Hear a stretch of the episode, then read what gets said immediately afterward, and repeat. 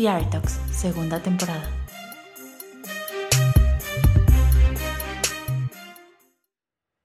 Buenos días, buenas tardes o buenas noches. Yo soy Angie Bisuet y esto es The Art Talks, el podcast del Foro Cultural Chapultepec.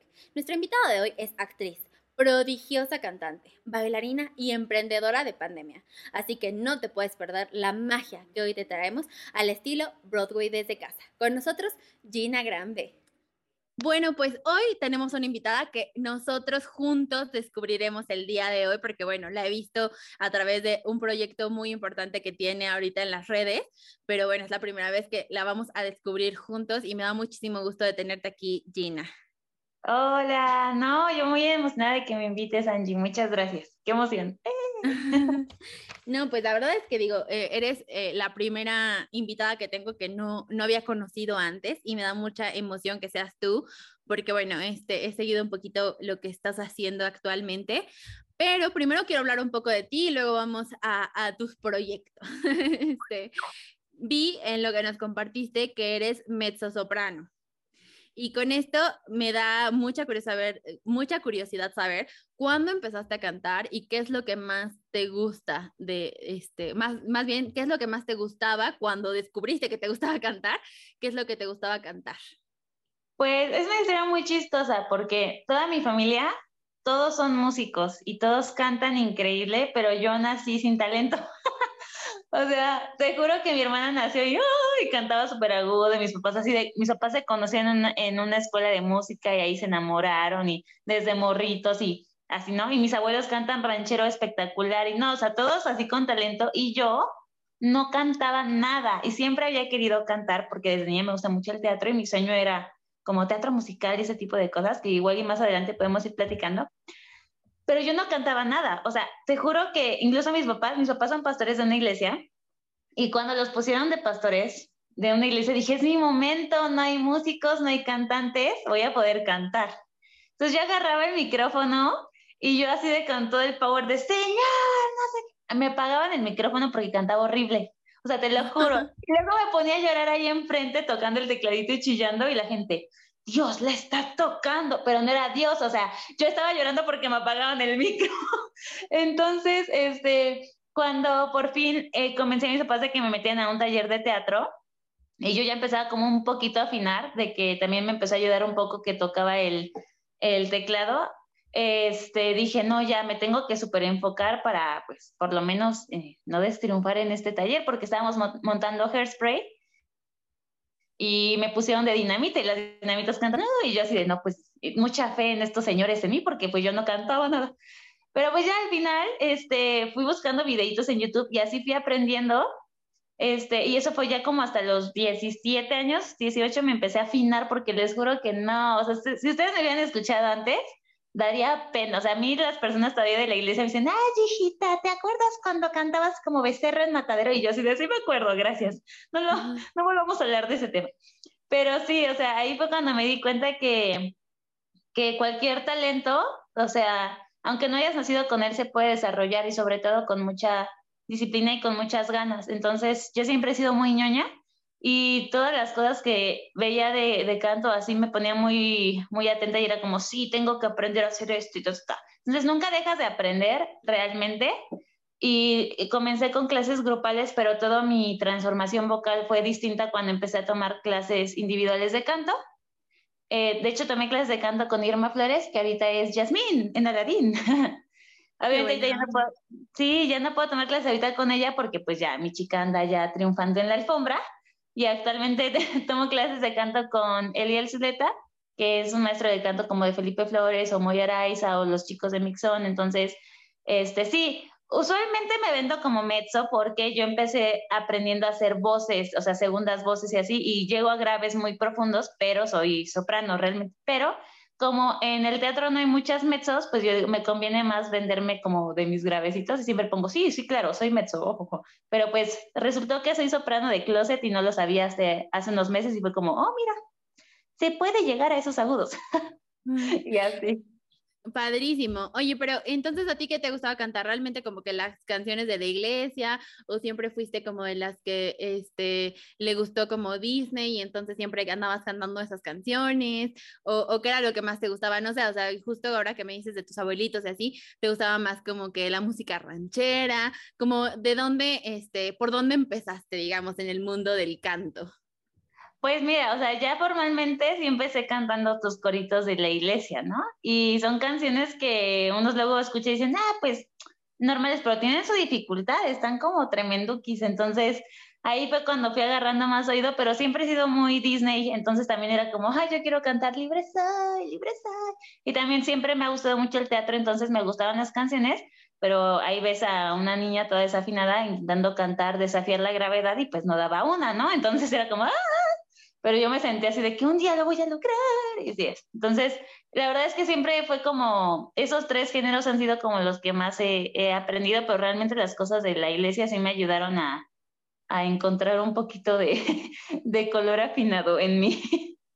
No, y aparte, ¿sabes qué? O sea, yo creo que es súper importante también esto que estás diciendo, porque finalmente, este, muchas veces cuando no tienes como tal el talento, o todas las armas, digamos, para desarrollarte en X o Y, este, eh, departamento, eh, carrera, eh, medio, digamos, este, pues es importante que si también es tu sueño, porque a veces también creo que el talento está sobrevalorado, ¿no? Quizá hay alguna persona que es súper buena cantante, pero finalmente quizás lo que, lo que no quiere es cantar, ¿no? O sea, la gente le puede decir, oye, ¿sabes qué? No tienes muy bonita voz, puedes cantar, estaría padrísimo, quisieras esto, no sé qué. Y esa persona dice, pues sí, pero la verdad es que no quiero hacerlo, ¿no? Yo quiero ser este, astronauta. Y está bien, o sea, no todos los talentos que tenemos o no todo lo que hacemos bien lo tenemos que explotar, ¿no? O sea, más bien justo si tú tienes un sueño, es súper importante que trabajes a ello, ¿no? Digo, quizá también a ti te hubiera pasado en algún momento que tú lo hubieras intentado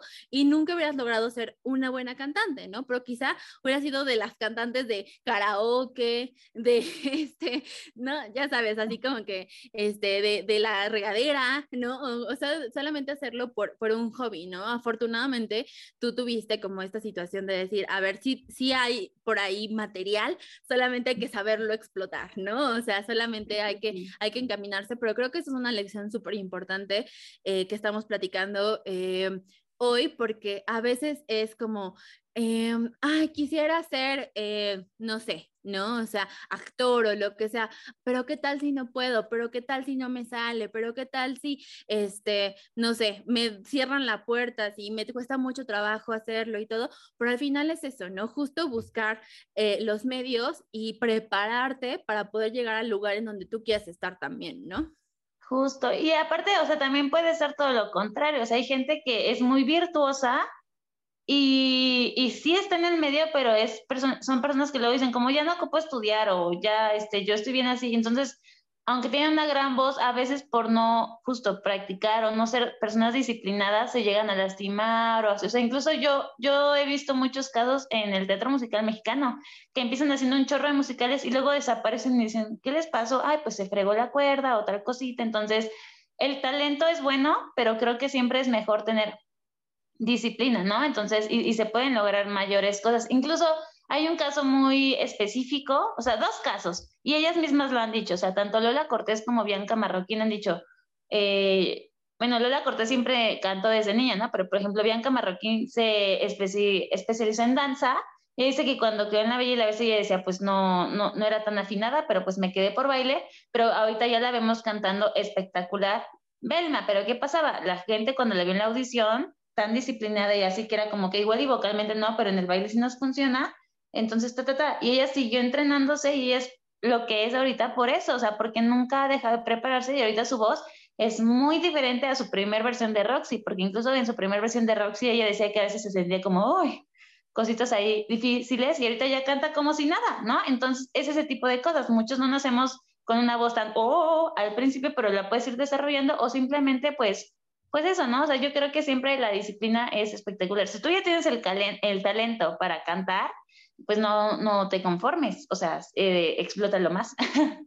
Sí, claro, siempre puede ser mucho mejor, ¿no? De lo que eres hoy y siempre hay nuevas técnicas o siempre hay nuevas cosas que puedes desarrollar que siempre te van a ayudar a ser la mejor versión de ti, de ti mismo, ¿no? O sea, creo que también eso es súper importante porque al final del día es esto que decimos, ¿no? O sea, igual y tú dices, ay, no, yo tengo una voz súper privilegiada, no la tengo que trabajar ni lo que sea, pero también hay cosas que, por ejemplo, en este ámbito en específico, igual y tú te pones a cantar y te lastimas la voz, este, empiezas a, a, a lastimar mucho tus cuerdas vocales, luego ya te tienen que hacer una cirugía o ya te condenas a nunca este, volver a cantar. ¿Por qué? Porque nunca supiste cómo calentar tu voz, nunca supiste cómo colocarla, ¿no? O sea, igual y pues sí, cantas muy bonito, pero hay una técnica y hay un proceso, digamos, ¿no? Para llegar y dar unas notas altas o no sé, ¿no? O sea, para, para hacer toda esa magia, digamos, que, que, conlleva el canto. Y finalmente eso también es una disciplina y también hay que aprenderlo, ¿no? O sea, porque una cosa es decir,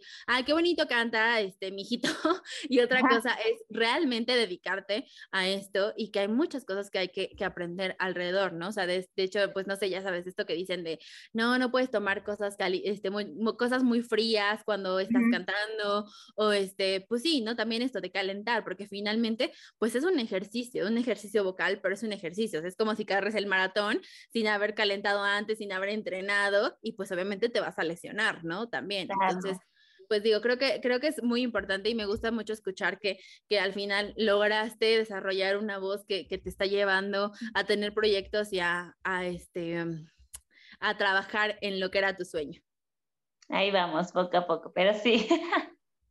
Oye, y me cuentas que tú querías realmente estar en el teatro musical, pero digamos, antes de, de, descubrir eso, o no sé en qué momento más bien lo descubriste, ahorita me lo vas a decir, pero alguna vez soñaste como con ser cantante nada más, con sacar discos, o, o realmente siempre quisiste ser este, actriz de teatro musical?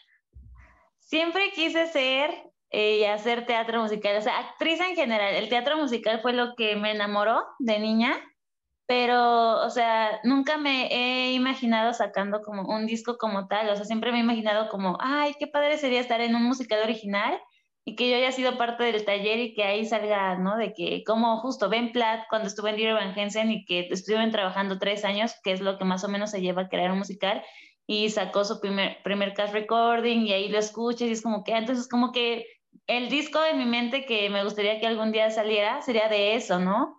O no sé, o sea, siempre ha sido eso. Y a mí el teatro musical me llegó a muy temprana edad, me llegó a los ocho años, bueno, más o menos siete años. Este, es una historia un poquito larga que siempre cuento, pero a mí la verdad es que me, me, conmueve mucho porque de niña yo era muy eh, gordita y sufría bastante bullying, ¿no? Porque, pues, aparte de que era muy gordita, siempre he sido muy extrovertida, pero no lo demostraba tanto en la escuela, porque aparte de que los niños de mi salón no me bulleaban, me bulleaban niños más grandes. O sea, los, con los de mi salón nunca tuve problemas, eran mis compadres y yo, sí, jiji, jaja. Pero los niños de afuera, que eran más grandes, pues eran muy burlones. Entonces yo salía de receso y salía luego con mis libros porque siempre me ha gustado mucho leer y era como nadie me entiende, me voy a ir a encerrar. Entonces yo me iba así de que súper dramática desde 1999 este, y me iba a la biblioteca en vez de estar jugando en el receso o comiendo o así, yo me iba y me encerraba en la biblioteca. Y en mi primaria eh, los libros estaban divididos por edades, por ejemplo, el primer grado leía la etiqueta naranja, segundo amarillo, tercero azul, ta, ta, ta, ta. entonces yo iba en segundo grado de primaria cuando me acabé todos los libros hasta sexto. Se supone que yo no podía leer libros que no fueran de mi edad, pero como todo el tiempo estaba ahí y las señoras veían que leía, era tipo Matilda, o sea, sí, así me pasó, ¿no? Entonces, pero llegó un punto donde yo ya tenía hartas a las señoras porque llegaba ahí, no hay algo nuevo de leer, y las señoras así de darle una enciclopedia o darle un atlas a la niña, un diccionario, o sea, me daban todo, ¿no? Y yo ahí de que, uy, hija. Entonces, eh, mi maestra Marta, que yo siempre lo digo, espero un día encontrarla, pero este, ella me llevó a computación y me dijo, ven Gina, te voy a enseñar un video. Y yo, bueno, vamos. Y ella sabía que mi película favorita era Bella y Bestia. ¿Por qué me gustaba Bella y Bestia? Porque Bella amaba leer y nadie le entendía y le decían rara y yo, sí, Bella, yo te entiendo, tú y yo somos una, ¿no? Entonces me lleva a ver un video y en ese video, en una computadora HP súper viejita, me acuerdo, que vi a Lolita Cortés y a Roberto Blandón en Bella y Bestia en 1997. No sé cómo tenía ella ese video, pero eran unos fragmentos de la obra y entonces yo me, quedé loca porque dije, o sea, Bella está ahí, la bestia está ahí, los platos tienen la pata hasta el cielo y yo lo único que pensé al instante fue mi mamá me mintió porque me dijo que Bella y Bestia eran dibujos y aquí son personas, sí existen. Entonces yo enloquecí yo, maestra, ¿qué es esto? Y ella me dijo, esto es teatro. Y yo, ay, qué padre, ¿no? ¿Qué? ¿Pero qué? ¿Qué? Entonces ahí fue cuando por primera vez en mi vida escuché lo que era el teatro. Y donde yo soy, es un lugar que se llama Ixtapaluca, no hay mucho teatro, es, parte del Estado de México. Entonces ahí lo máximo que llegué a ver un día en mi vida fue Popocatépetl, el musical, que duró 15 minutos y estuvo bien chundo, ¿no? Pero bueno, esa compañía hizo su intento de, de llevar un poquito de arte a Ixtapaluca. Pero justamente un año después llegó el revival en 2008 con Ana Cecilia Saldúa, Mauricio Martínez, Freddy Lorenzo, y desde ahí mi vida cambió, o sea, y yo salí súper transformada porque cuando ves el musical o sea, ese musical creo que ha sido un parteaguas para muchas personas y a mí en lo personal fue cuando yo dije, o sea, claro, a ella no le importa cómo se ve la bestia, no le importaba si estaba peludo, no le importaba esto, no le importaba cómo se veía y yo salí así de, no importa cómo me veo, pues yo, yo valgo la pena, ¿no? O sea, como que de repente el chip me cambió, fue como, sí, ya no importa si me dicen esto, ya no importa si me dicen tal, y ahí como que cambié demasiado, ¿no? O sea, digo que siempre he sido muy platicadora y muy extrovertida, pero pues siempre era como que andaba muy cohibida por lo que me decían de, cómo me veía, ¿no? Entonces salí de ahí, de ver eso y fue como, wow, mi vida cambió. Entonces el teatro siempre ha estado ahí en momentos muy felices y muy también este, difíciles en mi vida, pero Bella y Bestia me cambió. Y nunca había querido decirles a mis papás que quería ser actriz. Y como siempre he sido muy lectora y me gusta escribir, todos decían, ella va a ser escritora. Entonces mis papás no sabían que yo quería ser actriz y me daba miedo decirles, ¿no? Porque era de, no, eso es del diablo o no, te vas a morir de hambre, cosas así, ¿no? Entonces me acuerdo que cuando estaba haciendo mi examen para la UNAM, para letras hispánicas, porque todos daban por hecho que yo iba a ser escritora, yo soy muy nerd y yo me sabía las respuestas porque soy muy nerd. Yo soy esa niña de que saca 9.9, no, maestra, ¿por qué saqué 9.9? O sea, yo soy así, ¿no? Chocante a veces, pero pues siempre he sido muy ñoña. Entonces me acuerdo que estaba contestando el examen y de repente yo dije, no, es que yo no quiero esto. Y entonces empecé a contestar preguntas mal y me faltaron como unos 10 aciertos, algo así. Cuando nos dieron los resultados, mis papás, no te preocupes, lo intentas la siguiente ronda, si quieres te metemos a un curso o algo así. Mira, fueron 10 puntos y yo, ay, pues, ¿qué creen? que no quiero ser escritora, que quiero ser actriz. Y mis papás, ah, no, pues casi se me desmayan, ¿no? No, hija, pero que te vas a morir de hambre. Y yo, pero es que me dicen lo mismo de si soy escritora. O sea, sí, pero un poquito menos.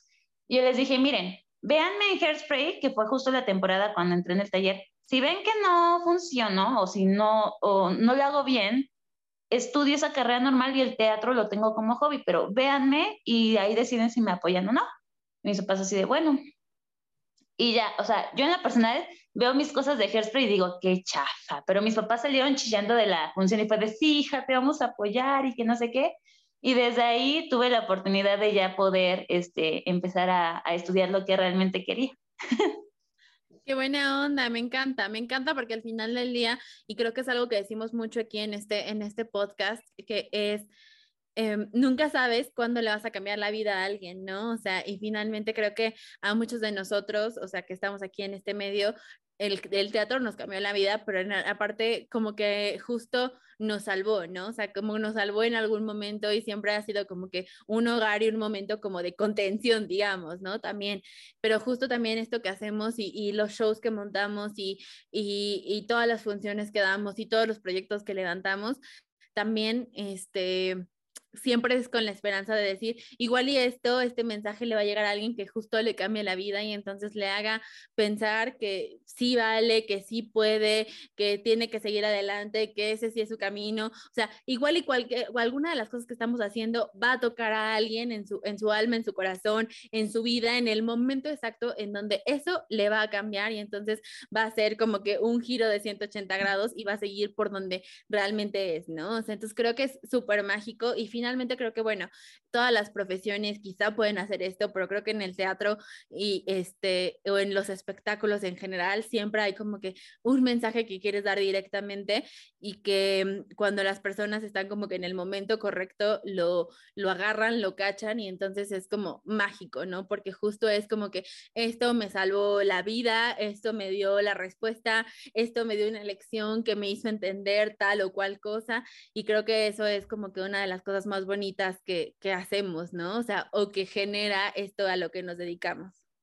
Sí, la verdad es que creo que en el teatro te puedes encontrar reflejado en muchas maneras y no simplemente con los personajes principales, o sea, en muchas situaciones, o sea, tal vez el chico de atrás que estaba bailando está haciendo un track de alguien que se le cayó el helado y todo el tiempo en la escena le pasa algo al pobre chico del ensamble y tú ves que como que destriunfa y dices, ay, así soy en la vida, ¿no? Me caigo, soy torpe. Todo el tiempo te puedes encontrar ahí, ¿no?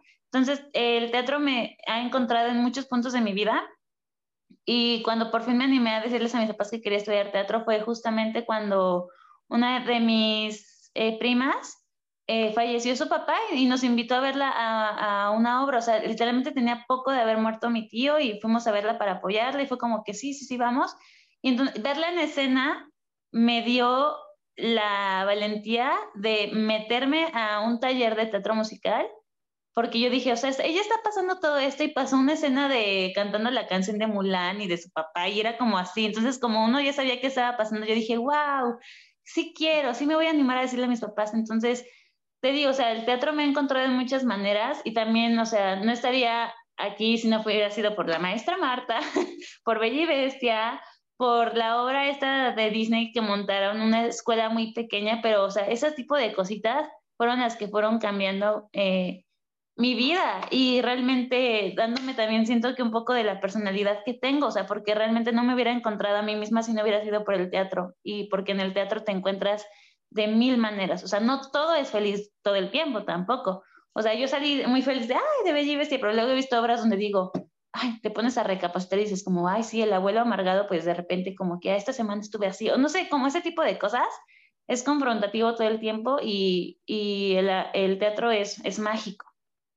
Sí, y finalmente digo, creo que también hay estas obras en donde sí te llevas un mensaje o que son inolvidables, ¿no? O sea, que como que siempre regresas a eso, ¿no? O sea, por ejemplo, no sé, yo vi hace, hace muchos años, este, Eres bueno Charlie Brown, y ahora que la están remontando en, en, este, en Querétaro, justo hablé con Dome, que está este, eh, trabajando para, para esa compañía, y, este, y entonces eh, le decía, ¿no? O sea, wow, me acuerdo de la canción, me acuerdo mucho de la temática, ¿no? O sea, o por ejemplo, aquí en el foro que hemos tenido o tuvimos en su tiempo muchos años, este, la Vía de Santa, o sea, ya se acercan estas épocas, ¿no? O sea, o justo como que tuvo yo unos, unas semanas así como, pues como que, no sé, ¿no? Estaba yo como muy contrariada, tenía como muchas dudas, como que pasaban muchas cosas y justo me, me acordé de una canción de la Vía de Santa, ¿no? O sea, entonces como que yo dije, wow, o sea, realmente pues hay muchas cosas que te marcan o sea, de muchas maneras, ¿no? O sea, que en este caso puede ser el arte, que puede ser una canción, puede ser en este caso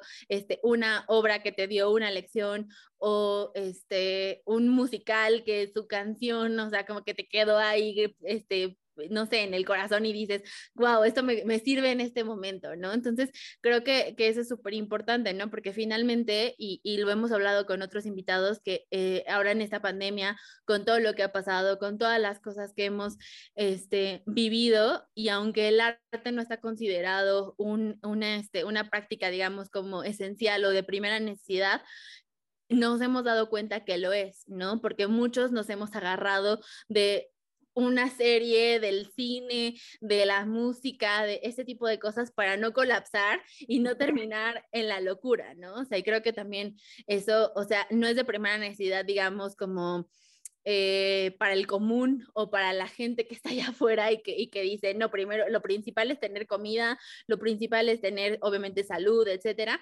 pero sí para todas las personas este, es súper importante tener este acercamiento a este tipo de cosas que te dejen algo, que te desconecten, que te den un mensaje o simplemente que te llenen un poquito el, el alma y, que digas, ok, no, este es, este es mi espacio seguro o aquí es en donde yo me puedo desconectar o me puedo poner a reflexionar acerca de cosas, ¿no? Sí, totalmente, o sea, a mí me da mucha risa que a veces dicen como, ay, pero ¿por qué? Por ejemplo, hablando específicamente de los musicales, ¿por qué de repente se ponen a cantar de la nada y no sé qué? Pero si te das cuenta, la vida diaria también a mí me parece un musical. O sea, yo veo amigos deprimidos de que los cortan y ¿qué hacen? Se ponen a cantar canciones. Es lo mismo que pasaría en un musical, ¿no? O sea, de que estás triste y, ah, este, sola estoy, tararara, a mi lado, ¿no? Y lo mismo pasa allá, o sea, los cortan afuera y es como que por tu maldito amor, o sea, es que yo digo, o sea, el arte está en todos lados. Y la verdad, justo es lo que, lo que decías ahorita, ¿no? De que hay momentos de que estamos así, te acuerdas de una escena, te acuerdas de una canción, te acuerdas de algo, y, y el teatro siempre está, o sea, e, en mil formas. Y, y, y, la verdad es que sí, o sea, no hubiéramos hecho nada esta pandemia si no hubiera sido por canciones, por series, o sea, estábamos encerrados, ¿qué hacíamos? Pues escuchábamos música o veíamos películas, entonces que luego se desacredite como el valor a, o no se le dé el peso adecuado eh, el hacer arte es, es complicado, pero yo, yo creo que eh, va a llegar un momento en la vida en la que la gente pueda, o sea, realmente terminar de despertar ese sentido y decir, oye, pues sí, o sea, luego dicen como tanto los actores, este, pues, ¿a poco ese es un trabajo? Pero luego las señoras que dicen eso, a mí me pasa mucho de que señoras me dicen como, ah, Jaime, ¿y no quieres este, buscar un trabajo de verdad? O cositas así, ¿no? Y es como, pero somos súper fans de las telenovelas, es como, señora, usted está viendo actrices. o en el caso de que igual la gente que trabaja atrás del teatro, porque justo no todos son actores, es como que, ay, sí, este, jalas cables, pero ¿por qué no te haces abogado? Cosas así.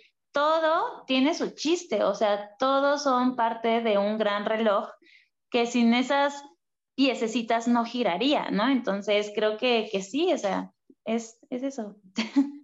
Y yo creo que justo también ahora con estas, estas cosas del contenido digital y todo, como que nos ha hecho un poquito más acercarnos a darnos cuenta que esto realmente es un trabajo, ¿no? Digo, porque, por ejemplo, yo eh, caí en cuenta mucho más, digamos, en eso ahora que nosotros tenemos este proyecto digital y que al principio es como que, ay, no, pues es que nada más haces videos, ¿no? Y realmente atrás todo el trabajo, o sea, de alimentar las redes sociales, de investigar, de hacer un guion, de hacer una escaleta, de planear cuándo, cómo, a qué hora, en dónde, cómo se va a grabar, por qué se va a grabar, pero entonces hacer el contenido, qué vas a decir, cómo lo vas a decir, ¿no? O sea, si vas a poner una luz, no vas a poner una luz, si este no sé, o sea, como que son tantas cosas y es tanto trabajo, ¿no? O sea, la parte de editar, pero poner un micrófono, pero que se escuche bien, pero que la imagen se vea bien, pero, o sea, todo eso es una chambototota, o sea, el que tú entres a YouTube y le pongas reproducir o te metas al Instagram y veas una historia o veas una publicación o lo que sea, eso es el resultado, que eso se ve fácil porque pues tú abres tu teléfono y tienes Instagram ahí desinstalado, ¿no? Pero de alguna forma, o sea, llegar a un post, llegar a una imagen, crear una, una marca, eso es lo complicado, ¿no? O sea, porque no cualquier persona que abre una página de internet o que abre un negocio y que todo lo tiene online o lo que sea, es exitoso. O sea, hay que trabajarlo y hay que trabajar muchísimo, ¿no? Y es un poco también, pues lo que nos pasa aquí en el teatro, ¿no? Que finalmente, eh, como te comentaba antes de que empezáramos, pues, o sea, el resultado es ver al actor en escena pero toda la maquinaria que está atrás, o sea, es desde la persona que vino y barrió, o sea. Claro. Entonces, finalmente creo que también eso es como que un valor agregado súper importante y que son cosas que creo que en esta pandemia nos hemos dado mucho cuenta, ¿no? O sea, que por ejemplo, o sea, ya no había oficinas, ¿no? Entonces todo el mundo estábamos en home office y entonces empezabas a preguntar, oye, ¿qué pasó con, con, este, con los policías que, que, cuidaban esas oficinas? ¿Qué habrá pasado con la gente de limpieza que limpiaba esas oficinas? ¿no? O sea, como que entonces te empiezas a dar cuenta de cosas que tú ya das por hecho porque tú llegas a tu oficina y ya todo está limpio, hay gente que te recibe, estás seguro, o sea, como que esas cositas que de pronto dices, wow, o sea, no, no me había dado cuenta, pero esto también nos llevó a un poco pensar y repensar todo, todo eso, ¿no? Sí, es que todo es como la cadena alimenticia, o sea, literalmente mucha gente es como, ¿por qué existen los mosquitos o las moscas? Y yo, si no existieran, hubiera un caos en todo, ¿no? Entonces, todos somos esenciales en muchas cosas, o sea, justamente, o sea, ahorita nosotros hablamos específicamente de teatro, ¿no? Pero en general en la vida, o sea, ¿qué seríamos de nosotros sin el señor que pasa por la basura o sin el señor que llena el gas? O sea, todo, todo tiene su chiste, entonces en cada, en cada labor y en cada este trabajo, hay eslabones que, que tienen este, pues su función. Oye, justo eh, regresando a este tema de, prepararse y de, y de, hacer las cosas lo mejor posible, digamos, para desarrollarte eh, con excelencia en tu trabajo, tú estudiaste teatro musical, o sea, como tal, ¿no?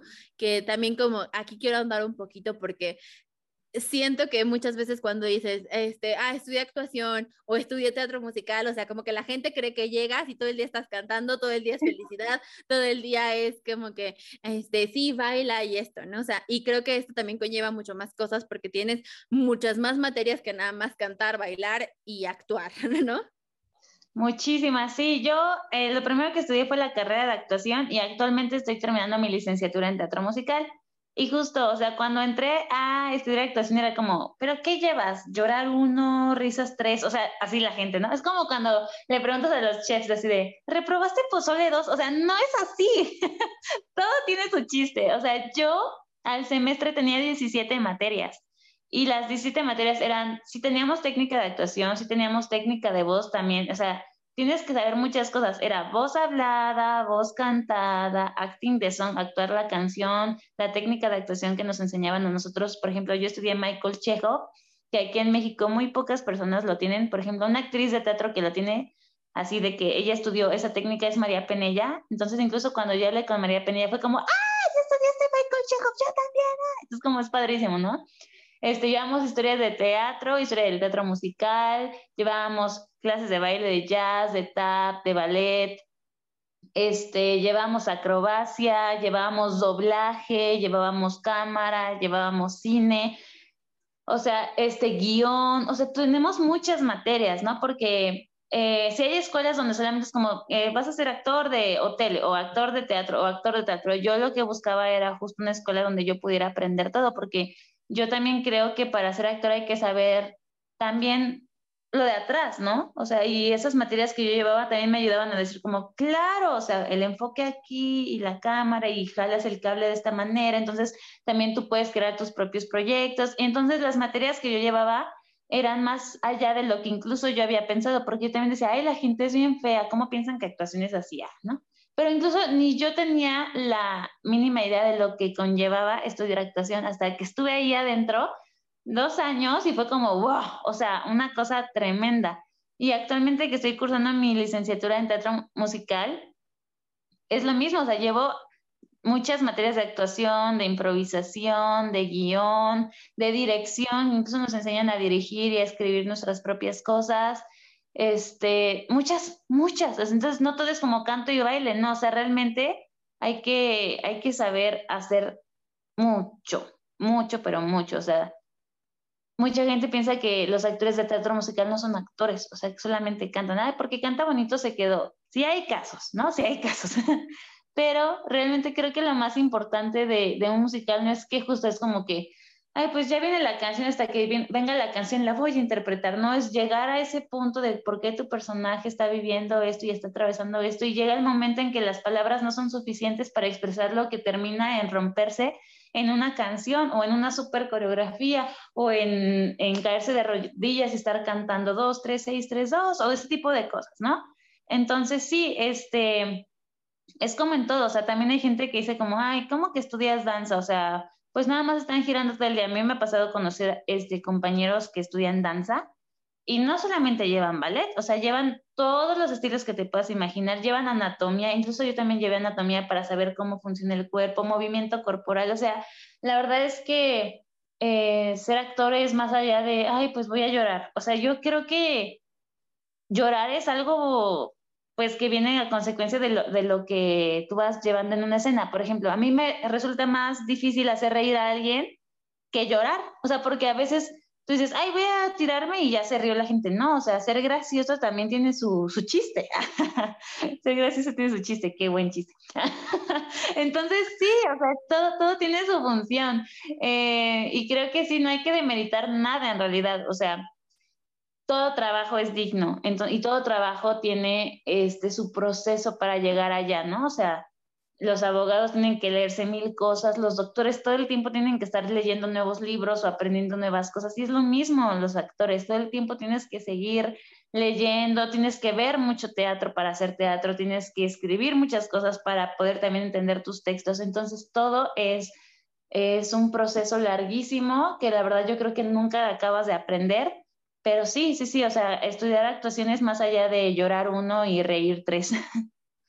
Sí, no, definitivamente. Creo que justo eso es un estigma, ¿no? Porque justo, digo, tienes, lo como nos decías, ¿no? Ahorita guion y todo, pero también hay otras escuelas en donde te dan, este, producción o te dan, este, no sé, alguna, no sé, algún tipo de em, noción de cómo se hacen las luces, cómo, eh, cómo se hace el, audio, ¿no? o sea, también llevé clase de vestuario, por ejemplo, y de escenografía. O sea, nosotros teníamos que diseñar escenografías y vestuario y era una cosa tremenda. O sea, era como que tú decías, wow, ¿sabes? O sea, también poder saber coser tus propias cosas o hacer tus propios props o, o, justo de las cosas que escribíamos es como, ok, ya escribiste este, esta obra o este, esta, este cortometraje, ahora diseña lo que tú quieres ver y tenemos que hacer maquetas, tenemos que hacer muchas cosas que la gente piensa que, que no lo hacemos, no es como que, ay, pero no eres arquitecta, ¿por qué estás comprando mueblecitos a escalas? Y yo, porque estoy haciendo mi escenario, o sea, es, es, es todo un merequetengue.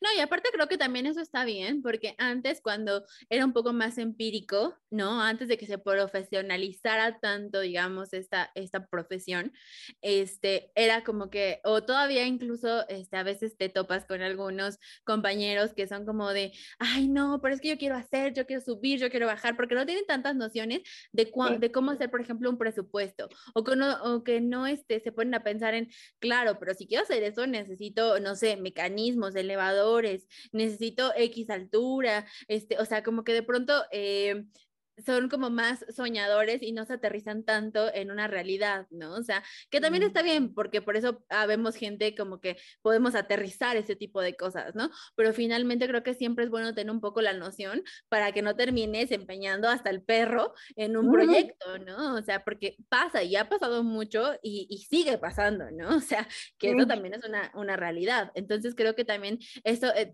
profesionalizarlo y tener una visión tan amplia, por lo menos también te hace un poquito, este, que cuando te ofrezcan algo o cuando tú quieras emprender un propio proyecto, también puedas decir, ah, claro, o sea, esto que yo vi en la escuela, a pesar de que yo nada más quería ser actriz de teatro musical, o sea, tengo una noción y puedo decir, claro, o sea, puedo tomar una, una decisión o por lo menos puedo saber hacia dónde va mi proyecto, ¿no? Totalmente, sí, o sea, es que justo, o sea, saber de, de, qué más lleva tu profesión, ¿no? Porque yo sí tengo compañeros que es como, no, yo solamente voy a actuar y está bien, es muy respetable, ¿no? Pero pues también no demeritar justo todo lo que, lo que ocurre atrás, ¿no? Porque me pasó hace dos días que fui a grabar eh, un comercial y, o sea, llegó un chico y fue como casi de, no le hablaba a nadie del staff, no saludaba a nadie, era como, es que yo soy talento, y yo así de, mm, chido, ¿no?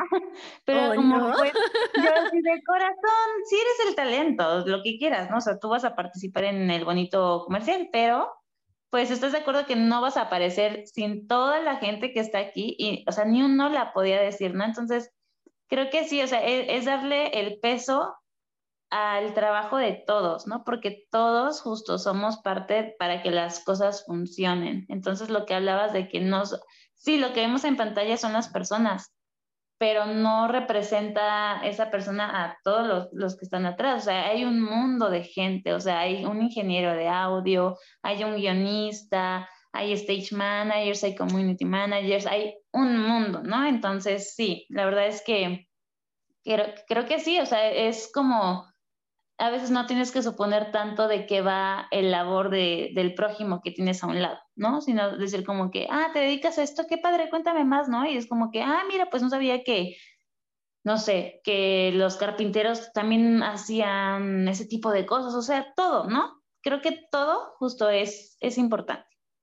Claro, y sobre todo digo, si ahora ya, como te este, comentaba hace ratito, ¿no? O sea, si ya está tan profesionalizado, si ya puedes, si ya tenemos tantas cosas a la mano, pues para, para estar más enterados, para estar más preparados, o sea, también está bien que si tú quieres ser solamente stage manager, también te involucres un poquito en las luces para que digas, ah, claro, ¿no? O sea, igual y esto, ya entendí por qué necesitan una velada o por qué cuando se hacen luces todo el mundo tiene que estar callado, sentado, todo apagado, que nadie nadie se cruce, que no, o sea, como que eso también te da un poquito más de noción para que tú puedas desarrollarte mejor en tu trabajo y sobre todo también para que puedas un poco ser empático y, y justo decir, ah, ok, o sea, sí entiendo por qué me está pidiendo esto el escenógrafo o por qué me está pidiendo esto la chica de vestuario, ¿no? O sea, porque igual y para ti si te dice, ay, no, quiero este dos mil este, seguros para la temporada y tú dices, ¿para qué quieres dos mil seguritos? ¿no? Pero si sabes justo que eso te puede resolver, que se rasgó, que se, este, no sé, ¿no? Que pasó algo, que ya le quedó grande, que ya le quedó chico, que lo que sea, o sea, bueno, pues eso igual y te puede sacar de un apuro, ¿no? O sea, entonces, bueno, ¿no? O sea, como que creo que todas esas cosas y por lo menos tener una noción siempre está bien, ¿no? Para que puedas desarrollarte mejor y sobre todo para que puedas hacer como comunidad con los demás, ¿no? Sí, total. Oye, ¿y a ti te ha interesado en algún momento como que entrar a otros, o sea, a otros eh, departamentos dentro del mundo del espectáculo? O sea, quizá no sé, has tenido la cosquillita de producir o de ser stage manager o de hacer luces o algo así.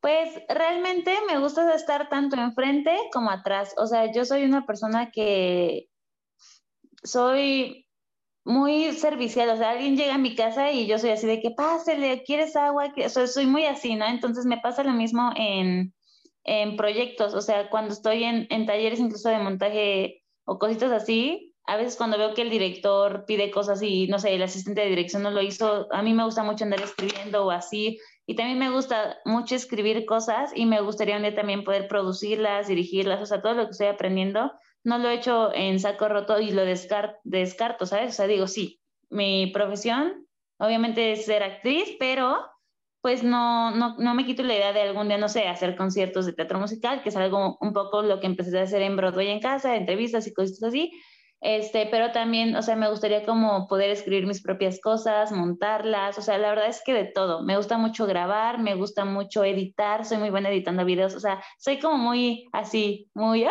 no me puedo quedar quieta mucho tiempo. Entonces, cuando no estoy este, actuando en algo, estoy o escribiendo y si no estoy escribiendo, estoy editando o haciendo un video o grabando un cover, o, siempre ando así. Entonces, me gusta, la verdad es que hacerle de a todo.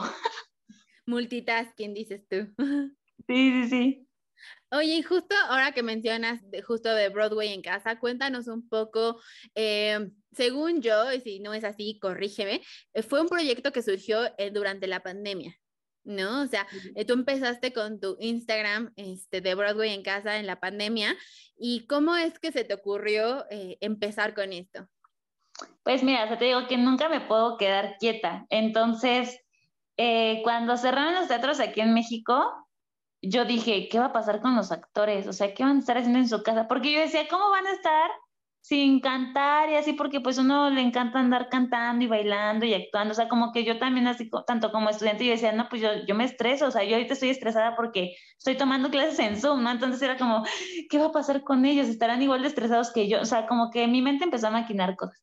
Entonces, eh, me acuerdo que una noche, o sea, los dos días de que cerraron los teatros en México, subí una historia a mi Instagram, así de que me sigue mi mamá mi abuela y mi tía y lo que quieras, así de que tres personas, pero yo subí una historia así súper influencer, según yo, así de, amigos, ¿les gustaría una página de teatro musical? donde vieran a sus actores favoritos este, cantando y respondiendo preguntas que siempre han tenido, o sea, no sé, por ejemplo, eh, Andrés Elvira, ¿cómo entraste a Los Miserables? O ¿cómo fue tu proceso para hacer Nessa Rose en, en Wicked, Marisol Meneses? O sea, como ese tipo de cosas. Y pues mis amigos, que también muchos son teatreros, pues sí, sería increíble, deberías de hacerlo. Y yo, bueno, entonces, como vi buena respuesta de que cinco personas, así de que me contestaron de sí, hazlo, yo, va. Entonces me acuerdo que esa noche hice un logo todo pichurriento, todo fue así verde. Ay, no, estaba horrible mi primer logo. Pero bueno, hice el logo, hice la página y le escribí a unos actores y subí eh, dos fotos explicando de qué iba el proyecto. Si de Broadway en casa se trata sobre una página donde vamos a hacer conciertos, entrevistas y ta, ta, ta, ¿no? O sea, algo muy simple. Me fui a dormir como a la una de la mañana y al día siguiente que desperté tenía como unos 50 mensajes, o sea, no te miento. Y ya me estaban siguiendo muchos actores y la página ya tenía 200 seguidores y yo me quedé así de, ay, o sea, fue muy loco. O sea, yo dije, ay, ¿qué es esto? Y de repente así de que justo Andrés Elvira de invítame, yo quiero, y así de que Luigi Vidal jalo. No, o sea, muchísima gente. Y ese día organicé dos meses de en vivos diarios con actores y yo me quedé así de que, hoy pues está jalando, va, vamos a organizarlo, tan, tan, tan, tan, tan. Y me acuerdo que a empezar a organizar yo dije, no es que es mucha gente y empecé a hacer dos en vivos por día, o sea, de lunes a sábado o de lunes a domingo tenías lives diarios. Y empezó a jalar muy bien Broadway en casa y yo ya tenía contacto con algunos actores porque pues siempre he sido, te digo que muy, muy movida, o sea, empecé a tener un canal en YouTube donde yo hablaba sobre libros, me hice booktuber y todo ese tipo de cosas, las editoriales me mandaban libros, di charlas en las ferias de libros así de Guadalajara y de Mérida y varias cosas, y después empecé a juntar como mis dos pasiones, que es la lectura y el teatro, y entonces yo iba a ver una obra y la reseñaba o daba noticias teatreras y yo así, ¿no? De que no, teatro, yo me inventaba mis términos porque siempre he sido muy así de que sí, sí, sí, vamos a hacer esto, vamos a hacer acá. Y ahí tengo una entrevista con Roberto Inostroza y con Ana Cecilia Salud. Entonces yo ya yo conocí a algunos actores, entonces cuando nace Broadway en casa, ellos me dijeron, sí, pues hagamos algo juntos. Entonces la página empezó a, crecer, a crecer, a crecer y justamente de todo lo que venimos hablando en este Zoom, Angie, yo también estaba diciendo, ok, ya me está jalando los, de los actores, yo quiero que la gente sepa que no solamente son los actores en escena. Entonces empecé a invitar a directores, dramaturgos, stage managers, a dar pláticas. Al principio no me jaló tan bien porque habían muchos seguidores que decían como, ay, no, yo nada más quiero que canten, o eso no lo conozco, yo nada más quiero ver a los actores y yo no, es que entiendan que los actores no lo son todo. o sea, que el teatro no solamente son la gente que canta bonito enfrente, no. Entonces empecé a tener ese tipo de, de invitados, tuve a Claudia Romero dando una masterclass que iba a durar una hora y terminó durando tres porque la gente así de que enloqueció, o sea, entraron 300 personas a ver, o sea, fue una locura total, fue un boom que yo no pensé que jalara tanto. Y yo pensaba que Broadway en casa iba a ser temporal. O sea, yo decía, sí, un mes o dos meses, bueno, máximo tres. Y ya después vimos que la pandemia fue eterna, ¿no? Pero la verdad es que la página fue jalando muy bien. Este, en el Día del Teatro eh, me entrevistaron del Universal y varias cosas. Entonces fue una locura. O sea, empecé a tener entrevistas, conciertos, clases incluso. O sea, hubo una clase de tap, hubo clase de jazz este, no, o sea, fue una cosa increíble. Los lives duraban 30 minutos y con el tiempo empezaron a durar una hora, incluso más. Entonces, sí, todo fue viento en popa. y después, pues, eh, sufrí un pequeño hackeo por ahí en Broadway en casa, lo cual hizo que por dos meses no se subiera nada. Pero ya después cuando la retomé, pues eh, ya los lives ya no los pude hacer tan seguido porque algunos actores empezaron a volver a proyectos y yo dije, bueno, o sea, quiero que la página se quede y que sea como en Nueva York que existe Broadway World o Broadway.com, que eso sea aquí en México, Broadway en casa. Entonces, pues empecé a hacer takeovers con algunos actores, así de que en camerinos, y hola, pues miren, así es una función en, este, no sé, en La Llorona, o una función así en Sugar, o ese tipo de cosas, ¿no? Entonces, sí, la verdad es que Broadway en casa se ha ido como transformando, evolucionando como los Dragon Ball y ese tipo de cosas. Sí, sí, sí. pero, pero sí, o sea, la verdad es que estoy muy agradecida y muy feliz con, con toda la gente que desde el día uno confió, porque realmente, siempre se lo digo, Andrés Elvira fue la primera persona que me dijo sí, y es el padrino de Broadway en casa, Andrés Elvira. Este, pero sí, hay seguidores que, que, están desde el día uno y hasta hoy en día es como que sí, no, me encanta, ay, wow, ahora estás dando boletos con tal persona. Entonces, ha ido creciendo mucho y la verdad es que yo estoy muy contenta. Antes la manejaba sola, lo cual fue una locura porque te digo que tenía en vivos diarios, entonces yo enloquecía porque yo tenía que diseñar las fotos, editar los videos, saqué covers, saqué muchas cosas que yo me andaba ahí ya quedando pelón, ¿no? De, de tantas, tanto estrés, pero ahora gracias a Dios este año pude hacerme de un equipo que se llama Jacobo Betech e Hilda Santiago, que son los que ahora me ayudan con Broadway en casa, y pues ya todo es más llevadero. Pero la verdad es que, que, sí, estoy muy contenta con el proyecto y muy contenta con todos los que dijeron que sí y con los que siguen diciendo y se siguen sumando a, a la página. Me da muchísimo gusto también o escuchar como que toda esta, esta historia y esta evolución. Y eso también me hace pensar en qué tan, porque digo, todos este, en la pandemia se empezaron a hacer lives, o sea, ya te, metías a Instagram, o sea, y era como cinco este, eh, lives al mismo tiempo, o sea, como que ya no sabías ni qué ver, ni cómo ver, ni nada, ¿no? O sea, yo incluso me acuerdo que que Sandra Olivares y Kaori los lunes, o no me acuerdo qué día hacían también un live y entonces, ah, o sea, era de puro chisme, pues, o sea, nada más era pura, la pura plática y de un perder el tiempo, o sea, dos, tres horas, pero bueno, pues, o sea, al final del día, pues, no tenías nada que hacer, tampoco ibas a salir, no es que este, realmente eh, estuvieras cambiando otra cosa por, por verlas, pero digo, o sea, era justo pues eso, ¿no? Que te desconectaba un poco y que era como si realmente estuvieras ahí platicando porque les escribías algo y se reían, ¿no? Ah, claro, como dice fulanita, o no sé qué, ¿no? Entonces, bueno, pero cuéntame un poco qué tan fácil o difícil era el tema de las entrevistas también por el tema del internet, porque había muchas veces que era muy mala la transmisión porque estabas en una hora pico en donde el internet estaba colapsando.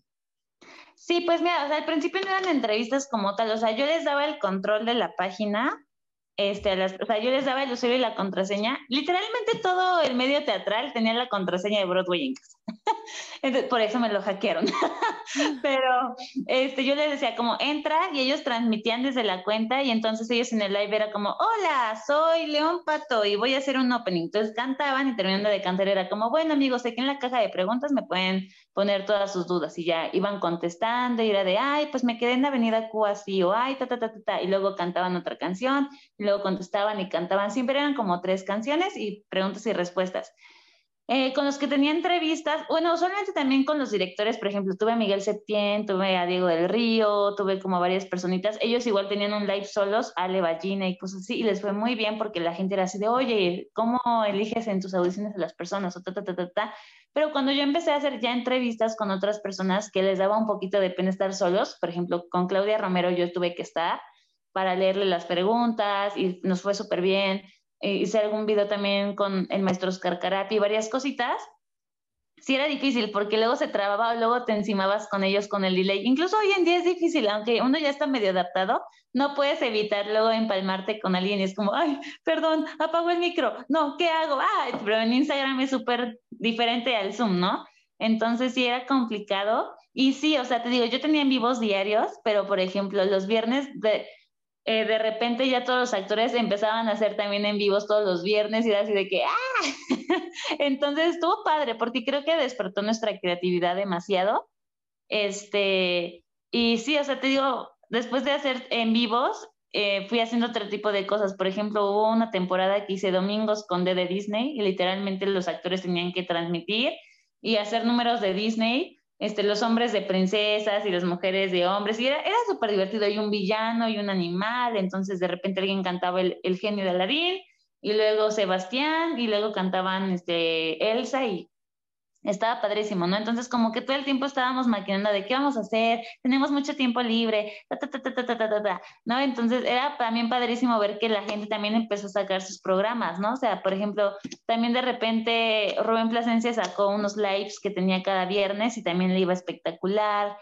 lo de Kaori era también padrísimo. Ale Ballina igual empezó a hacer algunos en vivos. Entonces, creo que sí, la verdad es que creo que las redes sociales fueron también como un refugio donde podemos encontrar eh, con quién hablar, ¿sabes? Incluso aunque te dieran dos personas, tú al estar como que ahí hablando de temas que te gustaban o te desahogabas o ese tipo de cosas, era padrísimo. O sea, me, me acuerdo que incluso, o sea, yo no planeaba hacer nada en Broadway en casa, o sea, a mí me daba pena salir, aunque soy muy extrovertida, pero era como, no, yo no tengo que salir. Pero hubo un día donde, ¿quién fue? Leo Wagner, el cover de Jan Valjean, aquí en México, el brasileño, no se podía conectar y yo me iba a conectar con él, íbamos a estar los dos juntos y o sea, la gente fue como que, no, pues cuéntanos algo de ti, no sé qué. Y ahí fue como la primera vez que como que salió mi cara y yo así de, bueno, este, hola, soy Gina.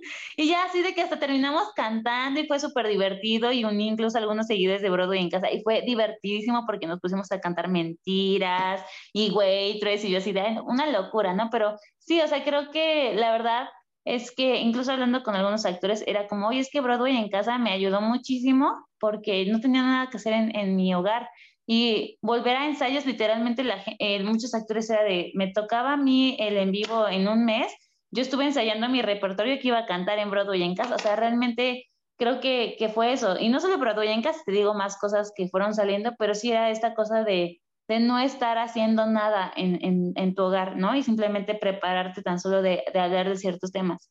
O sea, hablar de cosas de stage managers, lo que hizo Stagecita también, una página que salió ahí en Instagram, o incluso en muchos, em, países se hizo así de Brasil hizo lo mismo que se llamaba como en las butacas y invitaban a dos actores, entonces un actor cantaba una canción y el de abajo cantaba otra y entonces y contestaban preguntas. En España hacían lo mismo en vivos de 30 minutos. Este, ¿qué otra cosa? Igual en Perú sacaron este un programa en vivo donde cada en vivo era un musical diferente, entonces iban entrando diferentes actores a cantar el repertorio, entonces como que creo que fue eso, o sea, despertar la creatividad en pandemia y que el arte pues no se fuera como en pica de que estuviéramos así, no tengo nada que hacer, o sea, de repente, o sea, la gente me dice como, wow, siempre había querido escuchar hablar a Daily Parotti de cómo llegó de Argentina a México, ¿no? Entonces fue como, ah, entonces sí creo que eso fue un regalo para todos, incluso para mí, o sea, poder ahora considerar amigos algunos de mis actores favoritos es como, ¡ah! no, no, hubiera pasado si no me hubiera animado a hacer Broadway en casa. Ajá, entonces es como, wow, y, y, creo que fue un regalo para tanto los que somos fans del teatro como los que hacemos teatro, como los que no sabían nada de teatro. O sea, literalmente hay una seguidora chilena que es una señora que se llama Flor, señora Flor, yo la quiero mucho. La señora Flor tiene 48 años y dice que le apareció el en vivo así de, de imprevisto y que fue escuchando canciones y de ahí empezó a ver todos los en vivos de Broadway en casa. Y la señora Flor es una gran seguidora, siempre fiel y ella no conocía el teatro. Y ahora que volví al teatro en vivo, o sea, me mandó un mensaje así de Gina, hoy por primera vez fui al teatro y si no hubiera sido por Broadway en casa nunca lo, lo hubiera conocido. Y así de, o sea, eso para mí es, es, no sé, increíble. La verdad es que creo que, que sí, fue, es un regalo absoluto para mí la página. O sea, me, ha cambiado muchísimo mi vida.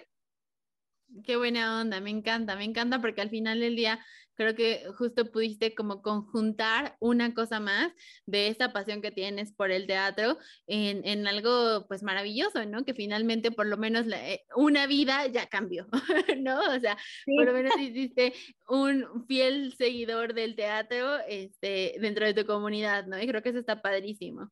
Oye, y cuéntame un poco de este tema de los takeovers, o sea, tú como cómo contactas a esas personas, cómo les dices, oye, esto, o sea, que sí puede hablar, que no puede hablar, te ves, ves como si es alguien que es como, este, muy, muy popular o, o este, o de pronto, pues no sé, si está metido como en alguna polémica, o sea, como, ¿cuál es ahí como tu, tu, tu forma, digamos, como de castear esto, de prestar tu, tu, este, tu cuenta? Pues mira, al principio, para que mi página jalara, sí me fui con las personas que eran más conocidas de teatro musical, obviamente, ¿no? O sea, porque sí tenemos nuestras estrellas, ¿no? Tipo, o sea, todos saben quién es este María León, o todos saben quién es este, no sé, siempre digo Andrés Elvira, pero todos saben quién es Andrés Elvira, ¿no? O todos saben quiénes son esas personas. Entonces yo me fui con las personas más conocidas al principio, pero mi intención siempre fue que la gente incluso no se quedara con, ay, si es que ya fue este, la hiedra venenosa en qué plantón. No, sino que también conocieran a la gente de atrás. Entonces al principio fue invitando como a la gente famosilla y luego te digo que como tenía toda la semana llena, iba intercalando de, ok, el primer live lo va a hacer alguien súper así top, así de que súper conocido, pero después voy a poner a alguien de ensamble que también es muy talentoso. Y entonces ahí empecé a invitar a otras personas que la gente era como que, ay, esta persona en qué ha participado, y yo ve el live, escúchalo y ya luego pues decide si seguirlo o no. O sea, me acuerdo perfecto que en el live de Juanpi, que hoy en día es el genio de Aladín, él estaba en el ensamble de Jesucristo Superestrella. O sea, la gente era como que, ay, pero ¿en qué ha participado? Y no sé qué. Y yo es que tienen que escucharlo. O sea, wow, o sea, yo era muy fan de Juanvi porque yo ya lo había visto en cosas de arte estudio. Entonces mi intención también siempre fue de que la gente no solamente se quedara con los protagonistas, sino que supieran que la gente de, que está atrás, todos son talentosos, ¿no? Entonces yo fui intercalando ese tipo de cosas y lo mismo en takeovers, o sea, sí hay veces en que invitan a los protagonistas a que ellos hagan un takeover de, oye, este, soy Molly en Ghost y acompáñame pero también este, es como que, hola, soy swing de, de tal obra y te voy a explicar cuál es mi labor. Entonces, la verdad es que le voy campechaneando y hoy en día ya invitar a la gente a hacer takeovers en Broadway en casa no me cuesta tanto trabajo. Bueno, realmente nunca me costó tanto trabajo porque siempre he tenido mucha facilidad de habla, creo, porque, o sea, la persona que invitaba era como, sí, sí quiero. Y era como que me presentaba de, hola, soy Gina, una estudiante de actuación, tengo este proyecto llamado Broadway en casa, me interesa mucho que tú participes, ya sea en un live o en un takeover, ¿te gustaría? Y era como, sí. O esta semana no puedo, pero me puedes programar en un mes o en dos meses, sí. Y ya hoy en día cuando les mando un mensaje de Broadway en casa, la gente pues, eh, no quiero que se escuche como, ay, soy súper conocida, pero la página ya ha tomado como pues cierto ni, nivelillo, entonces la gente es como que sí, o incluso hay veces en que a mí me escriben y, oye Gina, voy a estar en tal obra, ¿te gustaría que haga un takeover? Me gustaría mucho hacer un takeover en Broadway en casa. Y yo, yo estaría feliz, hagamos. Entonces, también a veces ya, ya no tengo tanto que invitar a, personas, sino que incluso luego ellos me lo ofrecen y yo digo, sí, o sea, Broadway en casa es de todos. Entonces, a mí me encanta que, que salga así todo tipo de personas. O sea, incluso hoy en día, este día que estamos grabando este bonito podcast, tenemos a Manuel Bermúdez, que está en la fábrica de Santa, ¿no? Que igual y no es un musical que está en teatro, que es una experiencia en carro, pero sigue siendo teatro, ¿no? Entonces, que también la gente sepa que, que están este tipo de, de proyectos. Incluso también tuve takeovers